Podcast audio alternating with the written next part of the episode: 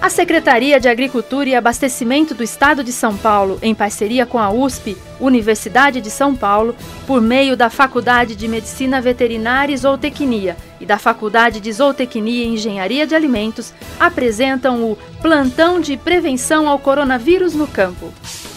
Olá, agricultor! Chegou o momento tão aguardado, a colheita.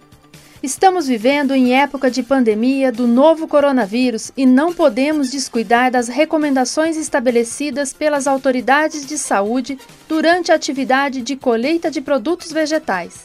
O encarregado da colheita deverá orientar os demais funcionários quanto aos cuidados com a higiene pessoal, como lavar as mãos com água corrente e sabão e, se não for possível, utilizar o álcool 70%.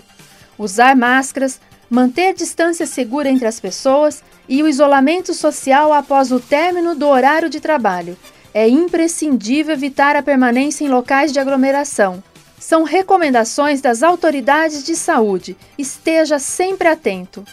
Se precisar de mão de obra externa para a realização da colheita em sua propriedade, é importante saber se a pessoa que será contratada teve contato com alguma pessoa com suspeita ou confirmação de Covid-19 nas últimas semanas. Durante a colheita, a recomendação é higienizar os veículos, as superfícies e os locais de acondicionamento de produtos e equipamentos sempre que for possível, e principalmente no início e no final das atividades. Deve-se recomendar e estar atento à distância entre os funcionários, evitando aglomerações dentro da lavoura. Para isto, é importante organizar o fluxo de trabalhadores, procurando separá-los em talhões para que o distanciamento seja respeitado.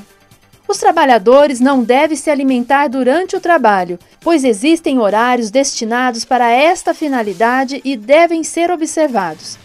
Antes das refeições e ao final, é preciso higienizar as mãos e não compartilhar objetos de uso pessoal, como talheres, copos e pratos.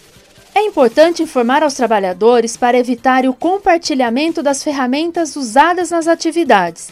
E, se for necessário, elas só devem ser compartilhadas após a perfeita higienização.